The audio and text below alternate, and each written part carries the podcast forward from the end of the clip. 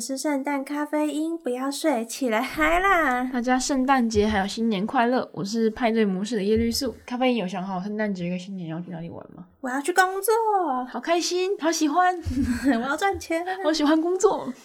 那我也没有要干嘛。对啊，就是、其实圣诞节什么跨年是个重要的日子吗？不是吧？这就是。商人的操作下面好像很重要，会说这种话就是没有人约，不是？不是吧？圣诞节是耶稣生日，对啊，不是你女朋友生日，干嘛送她礼物啊？对啊，为什么什么节日都要送礼物啊？什么圣诞浪漫？我就圣诞节的要素不是浪漫吧？圣诞节的要素是耶稣生日吧？还有分享的精神吗？圣诞节分享的精神，那拜托发个红包吧，分享一下你的钱。啊，没有，是你要去帮助那些孩子，你怎么怎么只想着拿别人的好处呢？咖啡因今天好势利哦，讨厌，因为到了月底有一点缺钱呢，真的好希望早上起来收到圣诞礼包之类的，真的，里面是食材也好啊，钱最好给我钱，对。那我们今天要带来的丹麦女孩呢，其实是结合了北欧的特色，还有。夫妻之间就是家庭嘛，夫妻之间还有超越了性别的真诚的感情，所以我们觉得这也算是一个适合十二月一起来欣赏的一部作品。对呀，其实蛮温馨的，但治愈吗？很治愈，也很治愈啦。还好，我觉得没有治愈不治愈的问题，它就是一个真人真事改编的，它就是一个，它是一个历史意义蛮重大的一个故事，我觉得。真的吗？因为我看完电影之后。嗯我就随着那个剧情，然后哦，那它是一个，它它当然是一个有点哀伤的故事，嗯、可是它整体上我们都还是觉得它非常的非常的美。丹麦女孩呢，她的故事是以丹麦的画家莉莉埃尔伯与格尔达韦格纳这两个人的生活作为灵感来启发的。他们是一对夫妻，莉莉是历史上就是最早接受。变性手术的那一群人之一，其中之一，因为这个资料有点难难以去考证，就是很多资料都会写说他们写的那个人是最早接受的，但是其实应该就是就是到底谁是最早的，其实也是不太可靠。那就是那个年代，他们那就是有差不多那个年代的人，他们就是接受了这个变性手术这样子，那他是最早接受的那一群人之一。那艾安娜韦格纳是他的本名，那格尔达是。艾安娜的妻子，他们两个都是画家。在艾安娜变成就是她觉醒了她自己的真正的性别之后呢，戈尔达依然陪在莉莉的身边。就是他们两个的故事是非常感人的，就是因为他他同时是夫妻之情，他也可能是友情，甚至也有可能也是有爱情。不管他们不管是跟不管是戈尔达跟莉莉，还是跟艾安娜，但之间应该都是有一些爱情的成分存在的。所以它是一部非常的复杂的电影呢。小说跟电影里面其实是跟史实有点不太一样的。小说的作者特别把妻子的名字，她原本叫做格尔达，在电影跟小说里面就改成叫做格雷塔。所以就是接下来我们就会用名字来稍微区分一下他们的他们的身份。就是当我们讲到格尔达的时候，我们在讲的是现实生活中的历史里面的那一位画家。那当我们讲到格雷塔的时候，我们讲的是丹麦女孩里面的这一位角色。那丹麦女孩的故事主要是在讲什么呢？它其实就是从一对艺术家夫妻的生活开始。安娜与格雷塔有一天呢，格雷塔的模特儿没有来，她就只好先请丈夫穿上丝袜跟裙子扮成女生，然后代替模特儿。结果发现，哎。其实我的丈夫好漂亮哦，好适合穿裙子哦，很适合，很纤细，真好看。嗯，安娜其实一开始在穿裙子的时候，还是有一点像是小排斥嘛，就说你不可以告诉别人哦。但是这个这件事情，就是穿女装这件事情，后来就有一点点像是变成夫妻间的小游戏。格雷塔也有帮安娜取名字，取女性的名字叫莉莉，开个玩笑，但是后来就变成正式的名字。对，他甚至会带着穿着就是女装的莉莉，他会带莉莉去参加舞会，公开的那些宴会，这样。对呀，但是慢慢的，因为这个举动穿女装的这个行为，就是牵动了安娜心中那个女性的那一块性别意识的觉醒。没错，所以格雷塔就慢慢的发现，她的丈夫渐渐成为了莉莉，没有办法再回到安娜的身份了。这就是这个性别的认同，不只是个人的自我的认同的冲突，也是他在社会上的他的角色上的冲突。他没办法同时成为好朋友莉莉跟情人或是丈夫安恩娜。这个这两件、啊、这个东西，他们是没有办法没有办法自由转换的。其实我觉得这一部电影除了主角是莉莉以外，我觉得格雷塔的形象也蛮生动的，因为她就是呈现了一个算是陪伴者嘛。她从一开始发现她的丈夫已经没有办法再变回她的丈夫的时候，其实也是跟莉莉有发生过争吵，就是我现在需要我的丈夫，而不是你。但是到后来还是陪着她去接受手术，然后陪着她过完最后的人生，就是一个陪伴者心境转换的过程。所以我觉得在这个方面上，这个作品也是呈现的很不错的。那因为两位主角呢都是艺术家，他们两个历史上他们也真的都是艺术家，也有很多的画作流传，所以在电影里面呢，小说跟电影里面的画作的成分都是非常的多的。那尤其是在看电影的时候，可以去欣赏每一幅画作的色彩，跟他们整个画面的情节上面的设计的搭配，我觉得是一个非常大的一种享受。在就是在详细的介绍原作者还有导演之前呢，我们想来谈，先聊聊丹麦这个国家。丹麦大家会有什么印象吗？畜牧业。那是我跟你讲的吧？对不起，我炫学炫卖。还有那个。丹麦的话，就是以前大家可能听像是安徒生童话，那还有丹麦话小美人鱼的那个，就是如果大家去丹麦，好像一定会去那个港口，因为去海边跟那个小美人鱼的雕像拍照，嗯，因为那个实在是太经典了。那其实丹麦呢，他们是虽然他们讲的是丹麦语，不过丹麦跟德国的关系也是很紧密的。那因为他在历史上也曾经有一块丹麦有一块领土，因为战争的关系割让给了普鲁士。不过，在一战的凡尔赛条约之后呢，普鲁士的那一块地区就是本来说要还给丹麦，但是丹麦的政府让人民决定要要不要回归，最后北部留在丹麦，然后南部留在德国，这样子就是它就是两国之间其实算是很紧密的。所以后来在小说跟电影里面，还有在现实中呢，莉莉都是有去德国的，她去德国接受了那个治疗跟手术。那所以德国这个虽然是丹麦女孩，但是。故事的舞台会发生在丹麦还有德国这样子，那他们其实就真的靠得很近哦。谢谢。那这一本书的原作者呢，他叫做大卫·埃伯雪夫，他是美国的作家，畅销作品有《第十九个妻子》。哇，这个第十九个妻子都会忍不住让人觉得。很好奇是什么？怎么会有十九个妻子呢？嗯，然后这一部作品也有改编为电视剧。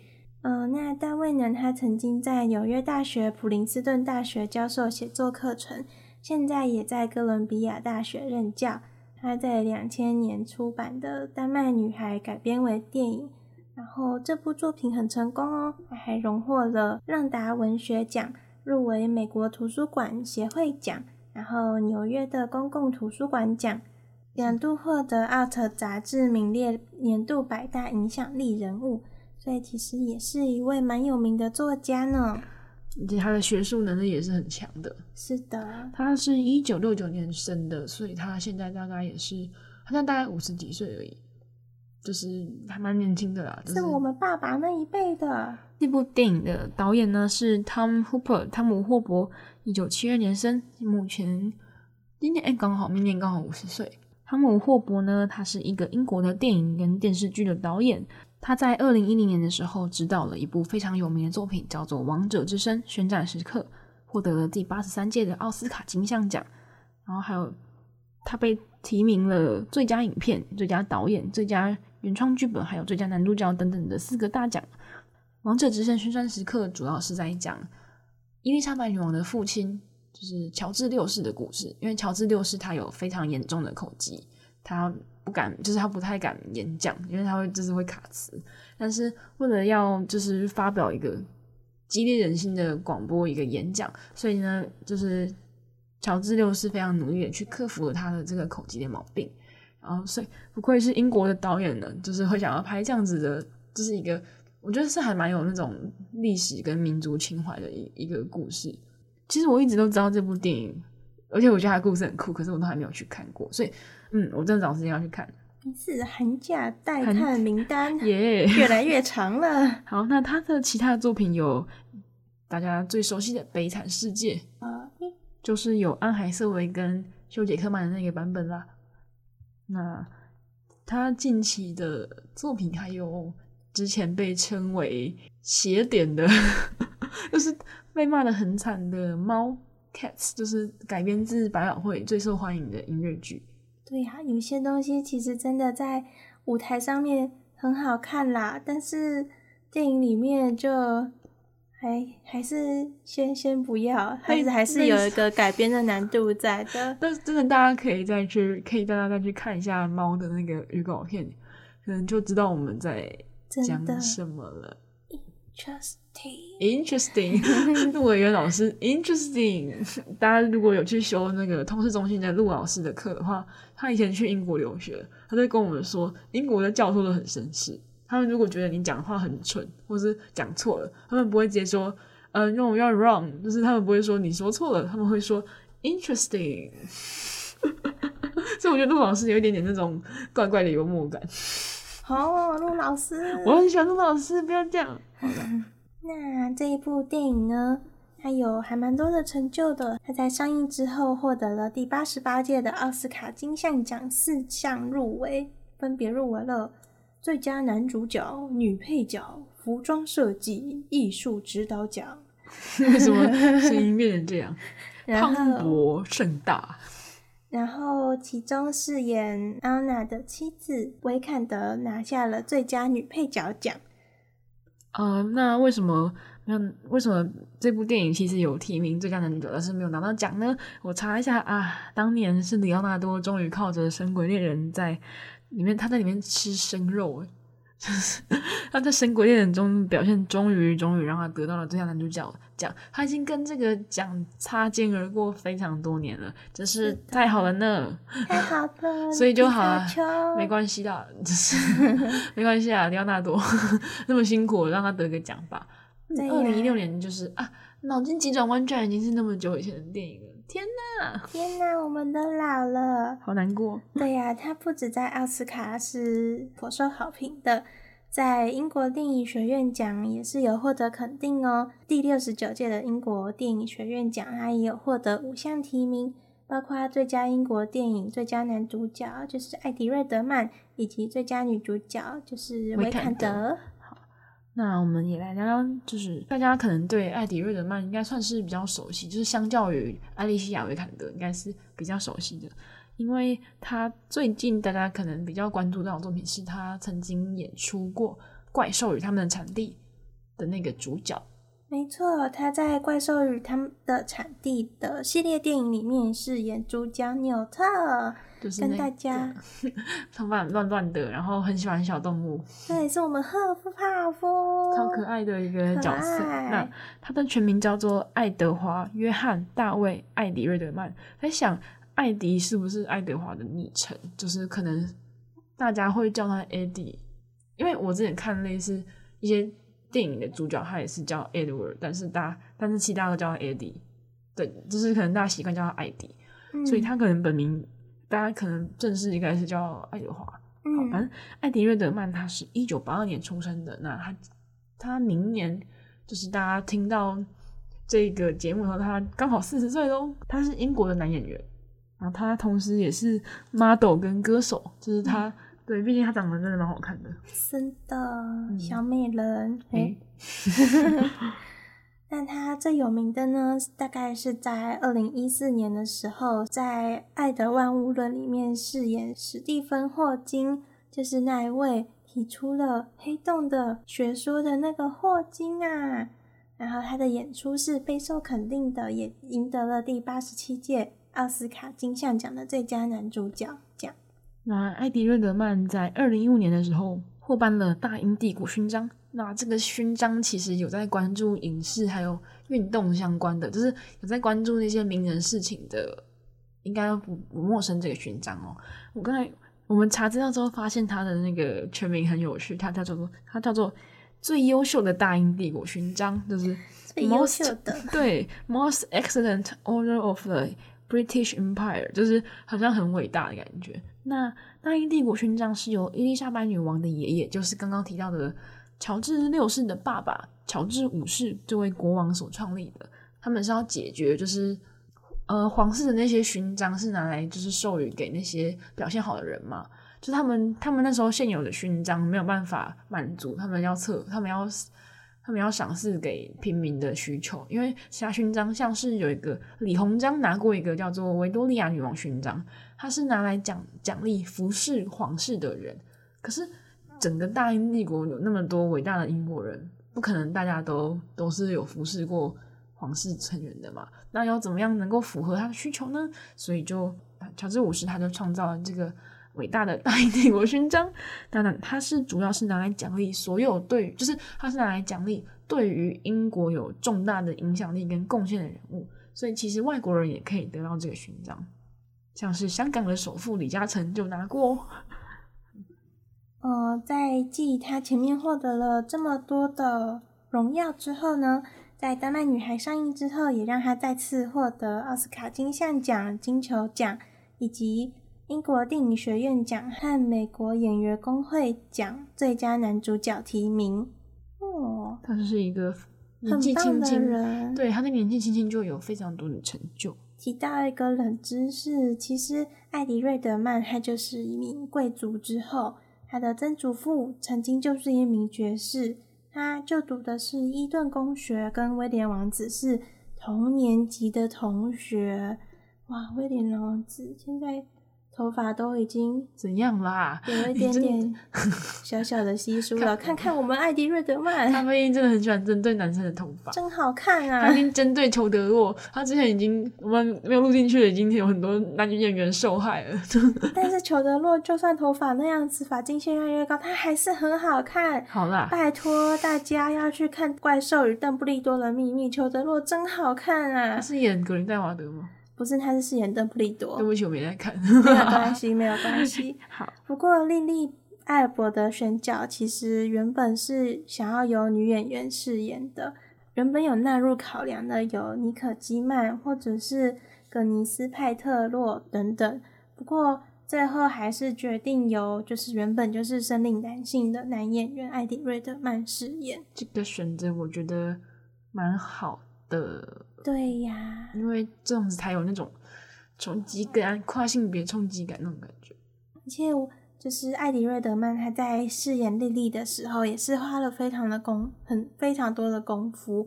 就是从他戏里面的演技里面就可以看到，真的好好看呐、啊！他真的模仿女孩子的那个，嗯，形表嘛，都真的很细腻。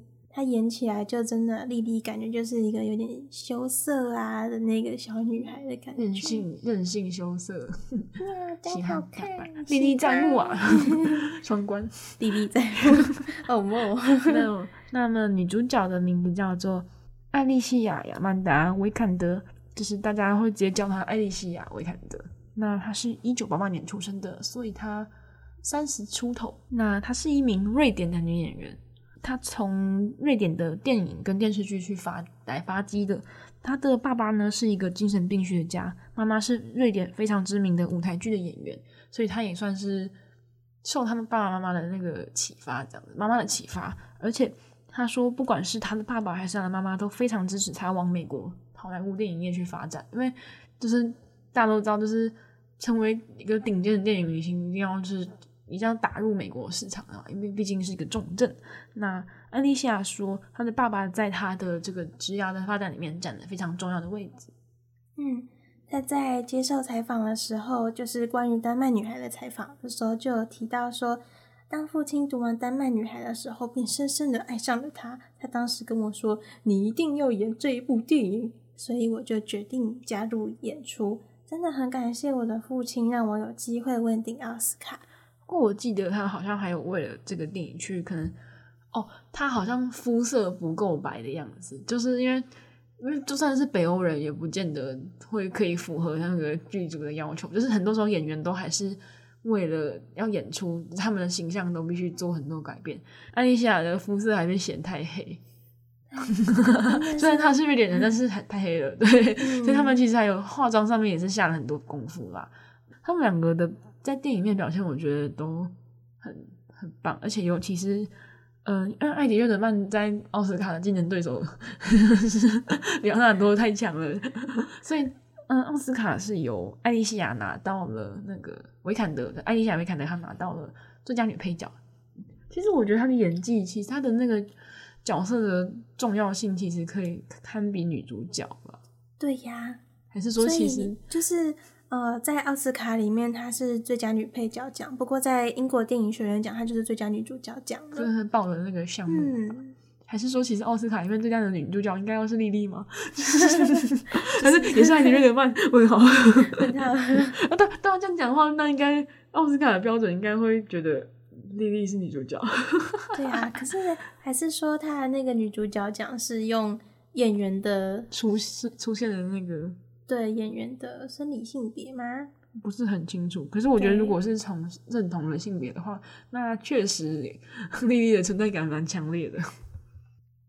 这部电影的有一些就是导演有一些他的想法，因为就是小说改编成电影的时候，一定会有所取舍，或是导演加入他自己的想法，不然就只是照本宣科而已了。大家如果有看过电影的话，就会知道说，嗯，艾恩娜她小时候有一个玩伴，有一个青梅竹马叫汉斯，嗯，帅哥。汉斯呢，他小时候他们两个有曾经有一点暧昧的情绪，情绪就是青少年的时期有有过一段小小的暧昧关系。可是后来呢？因为因为安娜已经变成莉莉了，那其实那个汉斯呢，他是他喜欢的是那个，他后来喜欢上的是，嗯，生理性别是女性的格雷塔。对，那就是他们其实格雷塔中间有因为缺乏丈夫的支持，而曾经就是跟汉斯有过一些过于亲密的一些行为，一些就是外遇的那个桥段。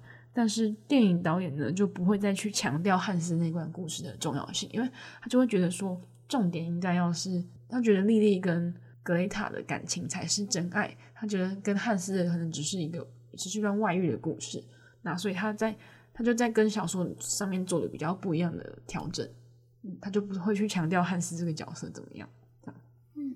不过，因为这部电影《丹麦女孩》呢，它同时涉及了同性恋的的题材，就是汉斯跟艾安娜。然后某些地方会以电影的道德堕落为理由，比如说在卡达、阿联、阿曼、巴林、约旦和科威特，这部电影都是被禁止上映的。其实大部分的同性恋题材的电影在这些国家都会被禁止吧？嗯。嗯然后这一部电影其实也是有受到一些批评，因为他们会觉得说，由顺性别的演员去饰演跨性别女性，也会被评为说他们是以女性化情色，然后掩盖历史上跨性别人士的真实故事。女性化情色哦，可能是觉得。可能会觉得是某些人的性癖吗？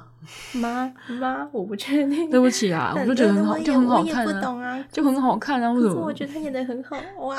对，就是而且我觉得比较难过，就是艾迪·瑞德曼其实还为了，因为我我们之前就我前几集就已经有提过，就是有时候政治正确的那个风气已经让人开始很不太舒服，像是《夜访吸血鬼》，就是他们无视了历史的合合理性，呃，硬是要把路易改成黑人。我们这边觉得比较难过的是艾迪·瑞德曼当初，因为这是一部二零一五年的电影，二零一四一五年的电影。那当时艾迪·瑞德曼是很高兴能够演出这样子的一个角色，因为他觉得莉莉是一个非常勇敢、做自己的人，所以他不管是演艾伦娜还是演莉莉的时候，他都觉得他都觉得能够胜任这个角色是非常开心的，因为他是演霍金，就是他演的都是一些很有挑战性的角色。对，嗯，因为大家都知道霍金其实在。他其实被诊断出有渐冻症，就是他的手脚那些表现，一个正常的健康人要怎么样表现出渐冻症的那个肌肉的那个抽搐，或是他的那些病征要怎么表现，其实是非常需要花时间去研究的。那，呃，很很难过，就是他的演技已经非常好，而且他也很认真的在揣摩莉莉这个角色，可是他还是被批评说，嗯、这个角色应该要交给真正的跨性别者去演。然后，就是这么多年下来，其实艾迪·瑞德曼在大概二零二零年的时候，他受访的时候，他就改口，他就说：“现在的我不会，如果有这个剧本的话，我不会再去接演这个剧本。”他就道歉，他就是对于自己一个是一个顺性别，顺性别就是指生理男性要认同你是男性，对，对他，他就对于自己的顺性别的性别认同，就是演出这个角色感，就是道歉这样子，就是他觉得他他道歉之后，他剥夺了跨性别演员的机会。可是其实艾迪·瑞德曼的。在演技上面的付出，我们大家都算是有目共睹的。哦，刚刚提到就是他演霍金，就是他演霍金是可能病症可能开始发病那个，就是就他大概是演年轻的霍金吧，三三十几、四十左右的那时候的霍金。对，那时候他一直演到一整部都是他演的。哦，是哦，对，所以他在后面那个病重的时候也是他演的，好厉害。那他真的对这些演员，他其实。他其实就是一个下了很多功夫的好演员了。真的，我那时候看那篇有一篇报道在介绍，就是相关的争议，好像说有另外一部电影的演员也是演的很好，就是演残障人士演的很好，结果他得了奥斯卡还是得了什么奖，然后他就上台领奖，然后大家就批评他说。批评那位演员说，他们这样子会让人有一种身障人士有可能好起来，或是身障人士只是像做一场梦，他们的病痛不是真的。就是你演身障人士演太好了，你不能站起来领奖，就是就是很奇怪，就是已经有一些延伸到有点过分的一些批评出现，就是可以把现实跟戏对，可以有时候是需要做一些切割的，我觉得真的。很就是很难过啦，就是他那么一个那么优秀的一个好演员，还要被这样骂。他真的演的很好，好喜欢。就是他完全的，就是让我，因为我以前都会觉得，呃，男扮呃男扮女装可能就是一个比较，就是因为我们是一个待在那个 A C G 那种圈子，就可能会觉得他是比较小部分人是会喜欢的。就是我可能自己本身没有特别喜欢这种这种属性，可是当我真的看到，就是他演出一个是跨性别者。然后去装扮自己的那个样子的时候，就是有一种啊，其实我之前看过一个说法是，人类对美的定义是共同的。人类会觉得怎样的女生好看，怎样的男生好看，可是其实标准没有那么明确。就是美美是共同的，就是什么样的条件的男女会让你觉得好看。大家其实去掉那些装饰，天然的脸来说的话，男女的差异其实不是那么的重要。好看就是好看。真的，快点去整形吧，你各位！什么东西？乱讲话！嗯，咖啡因生气。那我们上半部分就先休息一下，我们一起来进一段音乐，听听丹麦女孩的主题曲《Lily Stream》莉莉的梦。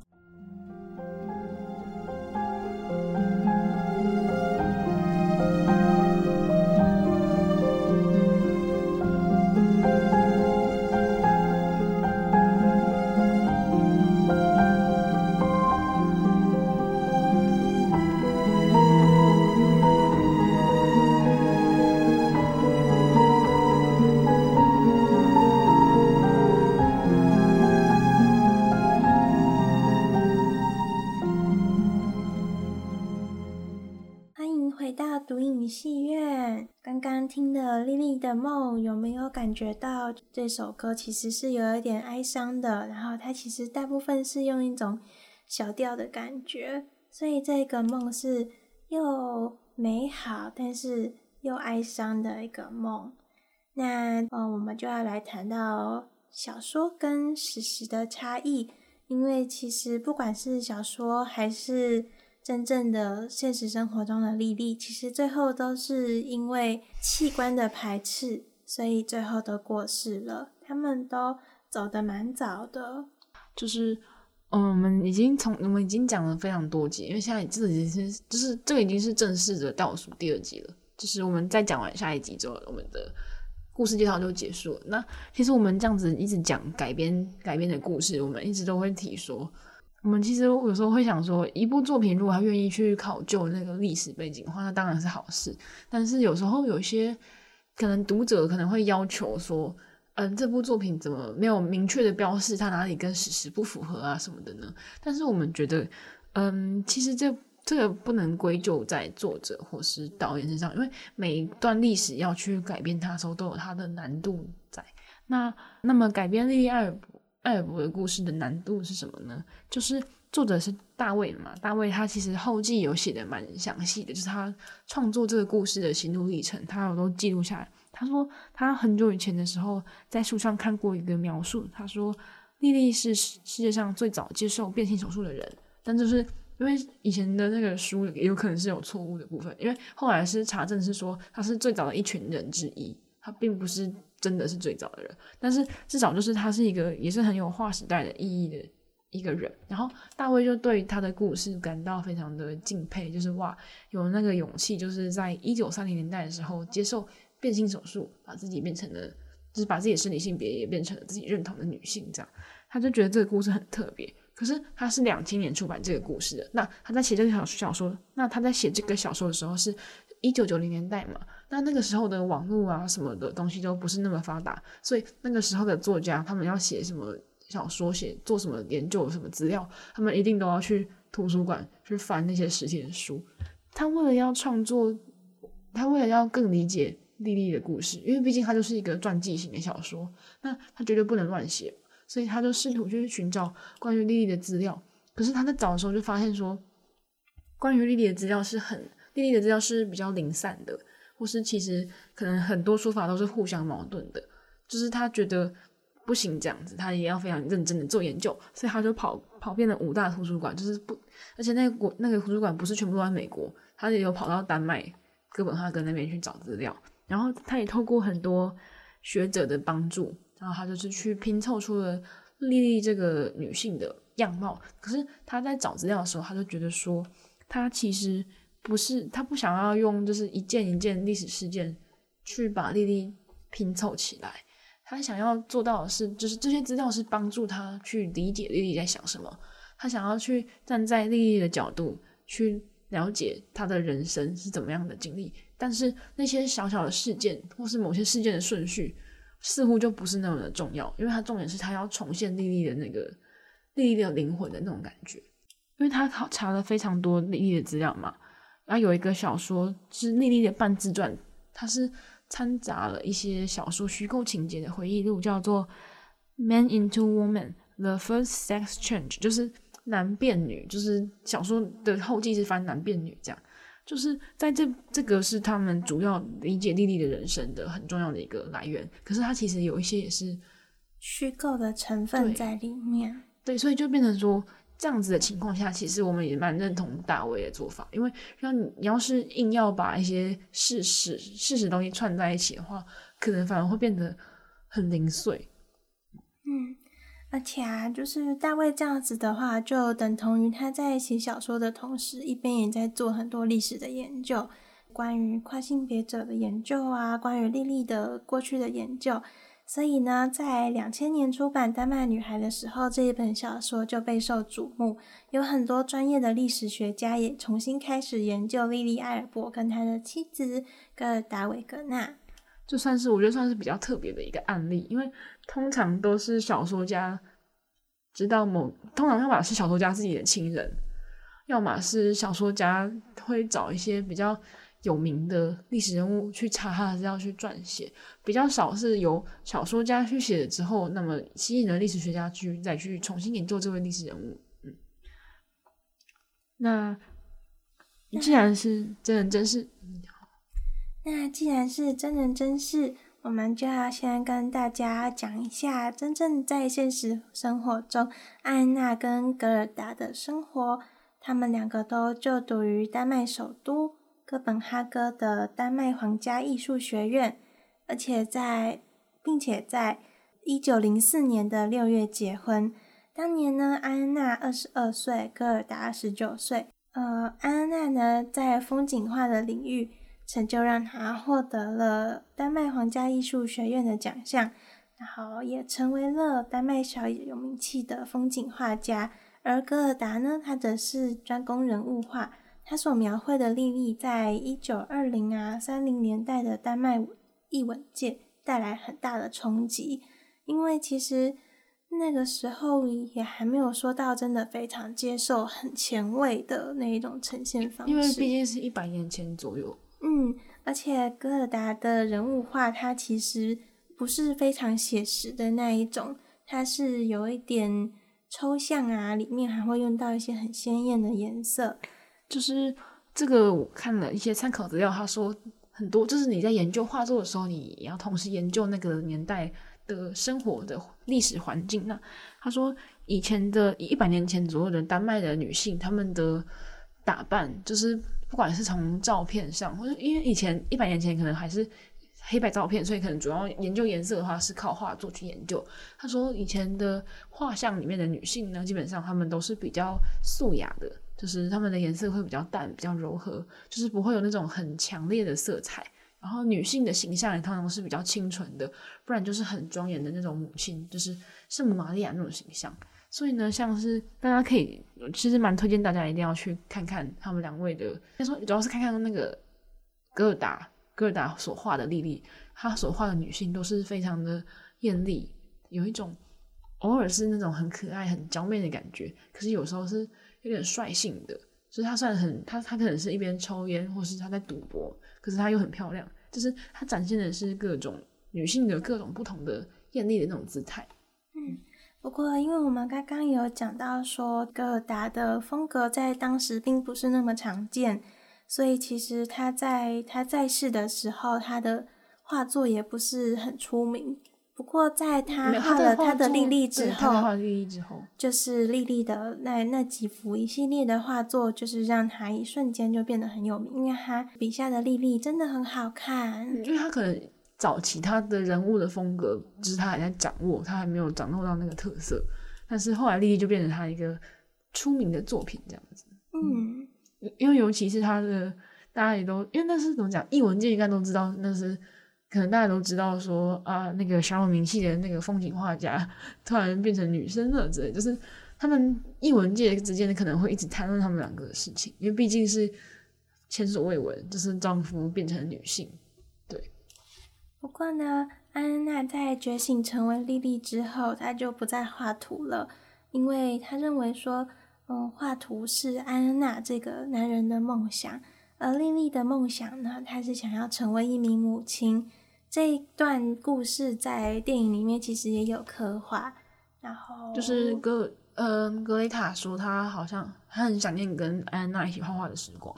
然后莉莉她之后在接受了第一次手术之后，第一次手术是成功的。她就有在路边跟一个怀孕的孕妇聊天，在电影里面有出现过，开始畅想，要是自己之后也能够怀上孩子，要是之后自己也能够成为一名母亲，那会是什么样子？其实这个段落就还蛮动人的。我们要提到小说跟电影有一些些的差距。小说的最后呢，是格雷塔活在。就是留在原本的生活圈，在画家圈里面继续工作，然后告诉大家自己的丈夫安安娜已经过世了。呃，莉莉呢，因为她是在德国接受手术的，所以在第二次手术有一点失败嘛，她有一些移植后产生的感染，所以她是在德国里面度过她的余生的。而电影呢，则是格雷塔在德国陪着莉莉走完最后一程。其实这个改编就是感觉又更有点梦幻一点，因为小说其实比较贴近现实的。因为格雷塔在小说里面还是需要顾及到自己的生活，他仍旧是一个画家。然后电影的话。嗯，格雷塔就是能够陪伴在莉莉身边，就像导演说的，他非常的喜欢，也非常的重视这两个人之间的情感。对，所以他他陈述的故事是一个比较理想的状态，就是夫妻或是姐妹或是家人不离不弃，这就是没有分开。那刚刚提到了德国的话，那我们也想提一下，那就是莉莉的姓氏呢，其实是易北河的那个易北。那易北河是。一个源自于波兰跟捷克交接的苏台德山脉的一座河流，它一直一路向南进入了捷克，最后绕成一个弧形之后呢，进入从西北流入到德国，再从汉堡流到北海，它是中欧地区非常重要的一个航运河道。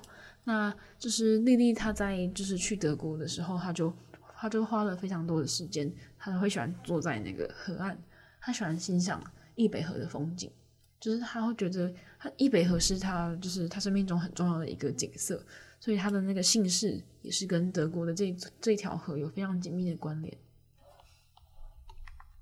然后这一部作品呢，其实也是借由莉莉跟格雷塔，然后有谈论到了婚姻的意义。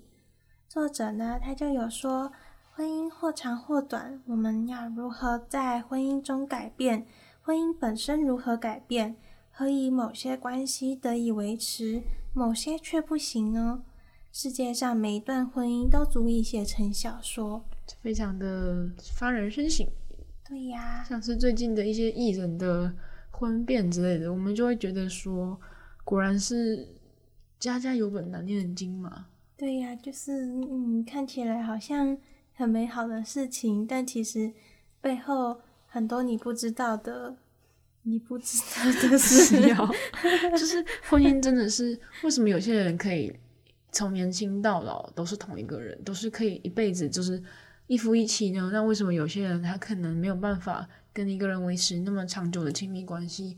或是为什么有些人很渴望被爱，但是他在婚姻里面他就不够的坦率？就是婚姻是一个我觉得就是很很复杂的一个课题。嗯啊，这篇故事的核心呢，就是在于秘密空间。呃，莉莉跟格雷塔他们之间有一个很珍贵的东西，就是他们都留给了对方，就是在彼此之间有一个可以坦诚的东西，有一个可以坦诚的私密空间。他们用爱把这个空间包裹起来了，所以说丽丽能够勇敢地表达自己的想法，她可以跟自己的妻子说。你的艾安娜可能回不来了，因为丽丽想要继续走下去。然后，呃，格雷塔也可以在这个过程中慢慢学习跟莉莉相处，然后去接受这一个变化的过程。我觉得电影中就有一些很感人的桥段，因为其实格雷塔并不是一开始艾安娜跟他说艾安娜回不来了。的时候，格雷塔就可以立刻接受这件事情。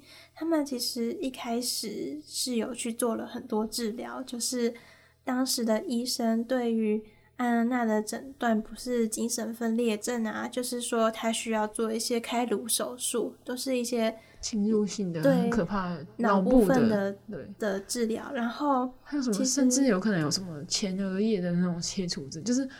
那个就是有些很恶名昭彰的手术，他们甚至也会可能会有推荐他去做。不知道大家知不知道？就是甘乃迪的妹妹，只是她也开过那种大脑的手术，就他们就把她的前额叶切掉什么。就是他们以前在治疗脑部的时候，其实那个年代一九二三年年代的时候，有很多比较。切就是在放在现在医学就知道那个东西绝对不可以切掉的，就是可是，在一九二零年代、三年代的时候，很多研究还没有成熟，所以如果艾安娜真的接受了那些所谓的治疗的话，她可能没有办法撑下去，或者她可能会变得，他就是就是，其实后来是不是格雷塔其实也是舍不得让他那么辛苦。他们其实有接受过一次治疗，然后在。治疗完之后，医生就问安娜她感觉如何。然后我印象很深刻，就是安娜全身光裸，然后身上被绑着黑色的皮带，就是让她不能动。她应该是类似于对于精神疾病的那种很很强制性的治疗。然后他就躺在床上，然后很苍白的说：“You hurt Lily，你们伤害了莉莉。”就是就哦，丽丽。宝宝，宝贝，真的就是我觉得艾迪·瑞德曼在这个地方真的表现的很好。我看到那个地方，真的觉得好揪心哦。他的演技真的很好。对，就是因为莉莉安安艾尔娜自己知道，就是我不是精神分裂症，然后我也不是大脑需要做什么开颅手术，我就只是一个女孩子，然后装在男人的身体里面，做这些东西都都。都都都是一次次的伤害了莉莉这个女孩子。之后，格雷塔就也是没有办法忍心看着就是自己深爱的人继续在受这些伤害，所以就带着他逃离了哥本哈根，然后两个人一起去德国接受。最后是听说就是他们听说有。汉斯就是那个汉斯帮他们介绍的。嗯，嗯最后终于就是找到一个愿意可以帮莉莉做移植手术的医生。医生，不过那个医生也有说，就是这个实验是很很危险很新的、很危险的，所以就是他们不能保证他的安全。可是丽丽为了她当母亲的那个梦想，她也想要变得完整，所以她就毅然决然的跟格雷塔一起前往了德国。嗯。第一次的手术其实成功的，就是第一次是先移植掉莉莉的呃艾安娜的男性生殖器官，然后但是因为莉莉实在是太心急了，所以他其实在呃第一次的手术之后，他还没有恢复完全，他就急着去做第二次的手术，所以就又产生了移植排斥啊，然后感染啊，所以在电影里面，他其实在。呃，手术结束完不久之后，就非常的虚弱了。我记得一个很深刻的画面，他们对啦，我记得深刻画面应该就是这个，他们在海边，那个时候莉莉还没有要走，但是格雷塔就问他说：“你觉得怎么样呢？”莉莉她其实已经有点气若游丝了，然后很虚弱，他就说：“我觉得我完整了。”然后那个那个桥段我也是，嗯、就像作者说的。认识自己还有接纳自己是每个人都会遇到的人生课题。我们没就是大家小时候可能没有什么感觉，可是青少年阶段之后，人其实就是一直活在自我质疑、跟自我的认识，还有自我成就的追求的一个过程。就是人类的心理实在是太复杂了，有时候会觉得人类为什么要这么进化，要想这么多东西？可是其实呢，每一个关于自我认同的问题是一个内心挣扎的关键。那你每解开一次，每解开一道这些问题呢，你就会离自由更近一些。所以有些人很幸运，他可能很早就知道自己想要做什么，很早就知道自己是谁。就是有些特立独行的艺术家啦，或是一些企业家，或是一些创业家，一些很厉害，就是报道董事会报道那些很特别、很厉害的人。像其实莉莉也算是，就是那个年代，他们也会觉得丽丽是一个非常特别的一个人。我们现在也还是觉得丽丽很有勇、很有勇气。可是其实作者就是想说，就是。不一定只有莉莉做得到这件事情，就是其实我们每个人都在面对自己的一些人生的课题。那只是那莉莉成功的透过了执行那个手术，然后也因为他身边有一个爱他的格尔达，让他能够完成自己的自我的认同的追寻。那可是其实我们也是每个人都会面对类似的，本质上其实是一样的问题。嗯，所以作者其实也是一个用一个温柔的心情去写下这个故事的。嗯，那关于。呃，认识自己、接纳自己，以及呃，如何在这个过程中碰撞，我们在下一集要介绍的小说里面就会有另外一种呈现方式。下个礼拜我们要为大家介绍的是二零零二年由史蒂芬·戴尔卓执导的《时时刻刻》，它是根据麦可·康宁汉的同名小说改编的。讲述的是一本小说对于三个不同时代身份的女孩子的影响。我们也可以从这三个女孩子的身上看到，就是我们今天有探讨到的，对于认识自己、接纳自己，还有跟如何解开这些问题有相关的东西。那史蒂芬·戴尔卓导演呢，就是上一次我们所提到的我《我我愿意为你朗读》的导演，那就请期待他的作品吧。嗯。读影戏院为你敞开。